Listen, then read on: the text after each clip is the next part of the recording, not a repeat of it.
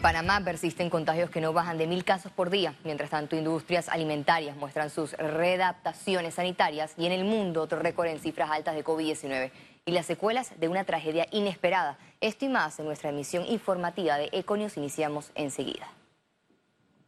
El proyecto de ley que establece descuento de salario y gastos de representación en funcionarios públicos de alta jerarquía está estancado en la Asamblea Nacional. La iniciativa del órgano ejecutivo está enterrada en el punto 57 de la agenda del Día de la Asamblea Nacional. El proyecto de ley por la pandemia de la COVID-19 contempla reducción de 50 y 25% en sueldos del presidente, vicepresidente, ministros, directores, gerentes y asesores. Muchos eh, actúan de una forma de politiquería. Eh, nosotros estamos analizando eh, como bancada, igual lo están haciendo todas las bancadas, porque yo tengo que ser consono con la legislación y con nuestra constitución.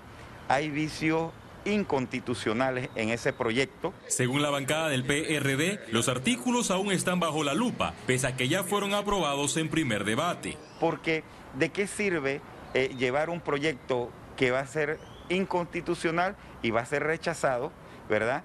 A hacer una discusión eh, que en verdad nos permita a nosotros, a los funcionarios públicos, al primer órgano del Estado, al órgano ejecutivo y a la Corte Suprema, hacer una reducción de su salario. La Comisión de Trabajo está en mora con el traspaso del informe del proyecto hacia el Pleno. Cada funcionario a nivel del, país tiene derecho a decir cuánto puede aportar, ¿ok? Todos nadie de nosotros es dueño de nuestro bolsillo para decir qué podemos nosotros dar en su momento dado. En ese sentido, yo pienso que la mayor parte de los diputados también tienen esa opinión. La opinión de inconstitucionalidad de la bancada del Partido Revolucionario Democrático es contraria al argumento de la Procuraduría de la Administración, que recientemente concluyó que la iniciativa es viable si se hace a través de un proyecto de ley. Félix Antonio Chávez, Econius. El anteproyecto de ley de promoción de turismo interno fue prohijado por la Comisión de Trabajo, Salud y Desarrollo Social. Entonces vamos a crear dos cosas. La posibilidad de crear días y la segunda, revisar con la ATP planes turísticos para que los restaurantes y los hoteles que van a recibir mayor afluencia también puedan adecuar un poco los costos en algunos casos, ya que algunos se han ido inflando en el tiempo. ¿Qué es importante que quiero que resalten? Por favor, no vamos a crear, lo más probable, ni un solo día libre nuevo. Vamos a respetar las tradiciones y las, las razones por las que hoy existen días libres. La Asamblea Nacional aprobó en tercer debate el proyecto de ley que crea el régimen especial para el establecimiento y la operación de empresas multinacionales relacionadas con la manufactura. La iniciativa del órgano ejecutivo y aprobada en la sesión virtual establece acciones para la recuperación económica con creación de empleos y atracción de inversión extranjera. El régimen conocido como EMA brindará condiciones competitivas como la zona libre de Colón. Continuamos con más información. A partir de la próxima semana, Panamá eliminará los vuelos humanitarios para nacionales y residentes. El presidente Laurentino Cortizo manifestó que el retorno de los panameños cambiará con solo una prueba obligatoria de hisopado que dé negativo a la COVID-19. O sea que ese vuelo humanitario que se, coordinaba antes ya para panameños, a partir de la próxima semana, esto no va a existir. De los que viven afuera. De los que viven afuera y residentes solamente, pero con resultado de hisopado. 48 horas antes. O en Panamá, la de antígeno que tienen que pagar. Y obviamente el mini hub humanitario que sí va a ser como un centro de transbordo Panamá por su conectividad. Eh, nos han estado solicitando que por favor utilicemos el aeropuerto de transbordo nada más.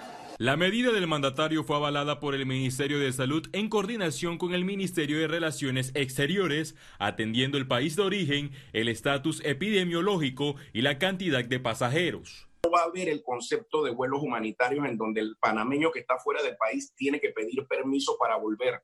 Ahora todos los panameños que estén fuera del país a partir de la próxima semana van a poder regresar solo comprando su pasaje. No necesitan permiso de ningún ministerio para entrar a Panamá.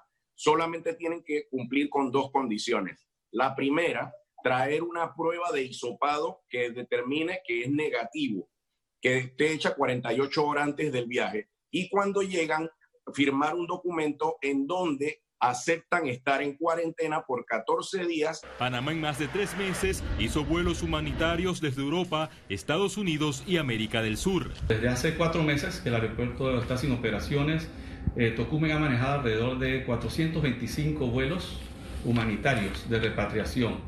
Pues eso demuestra una vez más pues, la importancia que tiene Panamá para la región en la actividad aeroportuaria.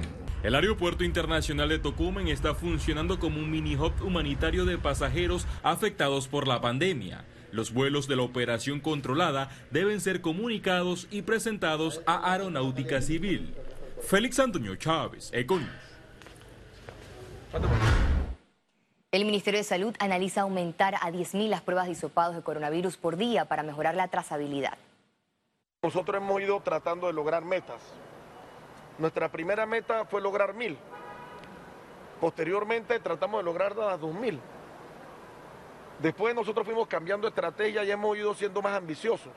Dijimos cuatro mil. Bueno, en algunos momentos bajamos un poquito y no crean, cada vez que bajamos, yo mismo llamo a los regionales, por qué están bajando, cuáles son las necesidades, cuáles son los nudos críticos. Y, y la verdad que sí, pretendemos mantenernos en la cuatro mil y posteriormente subir a 5 mil, 6 mil. En algunos momentos, eh, eh, y no quiero sonar como muy ambicioso en materia de salud pública, pero ojalá y pudiéramos llegar a las 10 mil. Mientras el Ministerio Público realizó una inspección al hospital modular por las investigaciones de presunta corrupción en la obra, el director de la Caja de Seguro Social continúa impulsando la apertura de la ciudad de salud para atender pacientes COVID-19. Esperan recibir la propuesta del contratista este viernes. El equipo negociador de la Caja del Seguro Social mantiene comunicación estrecha con los representantes del contratista. Y esta eh, comunicación tiene por objetivo el día de mañana recibir la propuesta para que podamos poner al servicio de Panamá las 150 camas de sala para pacientes moderados a severos las 84 camas de cuidados intensivos y 60 camas de la unidad de cuidados respiratorios especiales. Los corregimientos de Agua Dulce en Coclé y Bugaba, en Chiriquí, fueron este jueves las localidades que más contagios de COVID-19 registraron. El país suma más de 71 mil casos.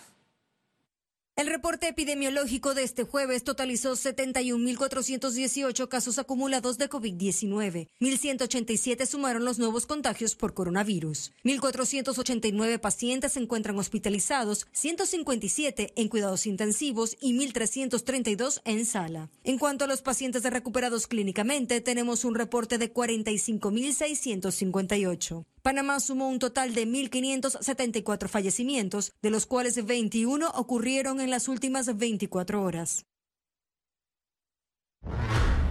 Estados Unidos reitera que el expresidente Ricardo Martinelli ya no aplica el principio de especialidad contemplado en el Tratado de Extradición entre ambos países, dijo el subsecretario de Estado estadounidense Michael Cossack en una entrevista con Radio Panamá. Panamá tiene libertad de llevarlo a juicio sin obtener una exención de esa regla. Eh, yo no voy a intentar entrar en los el raciocinio judicial de esto. Ustedes podrán obtener eso de nuestros abogados y los expertos en tratados de extradición. Pero el punto final es que bajo nuestra interpretación, ustedes no necesitan cosa alguna de nosotros para poder tomar acción. Así es que es una cuestión ahora de derecho panameño. El presidente Laurentino Cortizo condecoró al doctor José Manuel Fábrega con la Orden Manuel Amador Guerrero. Cortizo destacó los conocimientos científicos de Fábrega y su aporte en la lucha contra el cáncer. El doctor Fábrega fue el primer presidente de la Asociación Panameña de Cirugía Oncológica y ocupó importantes cargos en organizaciones médicas y científicas. Economía. La industria alimentaria reforzó sus protocolos de bioseguridad para garantizar el consumo nacional en medio de la pandemia. La industria alimentaria en Panamá no se detuvo a pesar de la pandemia. Desde el día 1 continúan trabajando para garantizar la cadena de suministros en el país. Al principio muy difícil porque, claro, no estábamos preparados para algo como esto en ningún país, ningún, ninguna empresa Sin embargo, yo creo que a lo largo de estos últimos meses hemos aprendido muchas, eh, muchas experiencias que nos han ayudado pues, a reforzar. Todo lo que son las medidas sanitarias siempre lo hemos tenido. Lo que hemos tenido que adoptar algún otro tipo de medidas que el Ministerio de Salud nos recomendó cuando eh, el comienzo de la pandemia. Lo que ha pasado es que algunos productos sí han, eh, digamos, se están vendiendo de una forma desproporcional, sobre todo los productos de básicos y de tamaños familiares, ¿no? por el mismo confinamiento. Realizamos un recorrido por diferentes industrias. En el caso de Proluxa, el trabajador debe lavarse las manos y desinfectar su calzado antes de elaborar. En tema de producción, hay productos como el alcohol que aumentó su demanda. En el área de sazonadores, tuvieron que intercalar máquinas para evitar aglomeración. Anunciamos por, por audio que se estén lavando las manos con mensajes que no solamente les recuerda el lavado de manos, sino también la conciencia de las medidas de prevención que hay que tener. En Fortunato Mangravita también cumplen con limpieza al ingreso.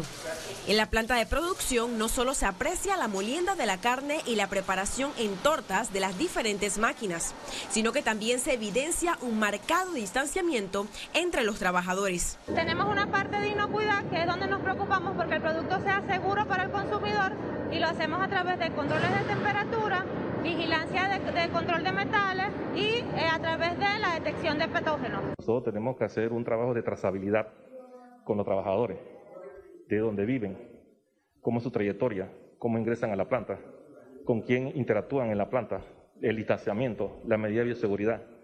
Y ese, y ese trabajo de trazabilidad empresarial lo coordinamos en conjunto con el Ministerio de Salud compartiendo la información. En el caso de Productos Nevada, aplicaron protocolos para el recibo y despacho de la leche sin contacto.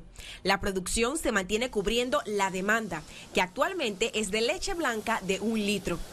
Además, hay preocupación por desabastecimiento. Sobre todo los productos eh, de presentaciones personales, individuales. Productos, por ejemplo, al no haber clases, de verdad que los niños llevan en su entonces esos productos pues, han tenido una disminución. Entonces en el, en el balance hay unos productos que sí han subido y otros que bajan y más o menos eh, si lo vemos se mantiene. Sí. La industria alimentaria, aunque sufrió cambios por las variaciones en consumo, hizo ajustes para poder continuar su producción. Ciara Morris, Econews. La Superintendencia de Bancos de Panamá proyecta que la economía local caerá 6.3% al cierre del 2020 debido a la paralización por la pandemia. Ahora se mantienen en revisión de algunos riesgos. Con respecto a esos dos puntos, morosidad y, endeudamiento, es un elemento que nosotros tenemos eh, como, como, objetivo primario eh, poder darle el seguimiento. La calidad de la cartera de crédito de los bancos obviamente va a sufrir, va a sufrir por las razones que usted ha mencionado. En mayor o menor medida, pero van a sufrir. Es claro que el panorama, digamos, el desempleo el año pasado terminó con 7.2, 7.3%, al día de hoy, ¿no? agosto, inicios de agosto, 6 de agosto, este, ya las cifras que nosotros escuchamos en términos de suspensión de contratos, este, disminución de la jornada de trabajo que implica una disminución en los ingresos, eh, es un, un panorama de, de preocupación. El gerente de la zona libre de Colón, Giovanni Ferrari, confirmó la primera transacción de comercio electrónico. Ferrari destacó que espera que un 10% de las empresas de esta área franca se sumen a esta iniciativa. La primera transacción que tuvimos eh, fueron de, de platería, de, de, de, metal de alto valor, precioso, eh, pero em, todo el desarrollo que hicimos estaba realmente más enfocado para que se pueda masificar el comercio electrónico, de tal forma que también todos otros productos que se manejan en zona libre, que son de menor valor, eh, tipo artículos para el hogar, eh, artículos de consumo, que son los que hoy en día tienen un nivel de actividad importante, que esos se puedan también incorporar a, este, a esta modalidad. Y al regreso internacionales, y recuerde si no tiene la oportunidad de vernos en pantalla, puede hacerlo en vivo desde su celular a través de una aplicación destinada a su comodidad. Es Cable Onda Go, solo descárguela y listo, ya venimos.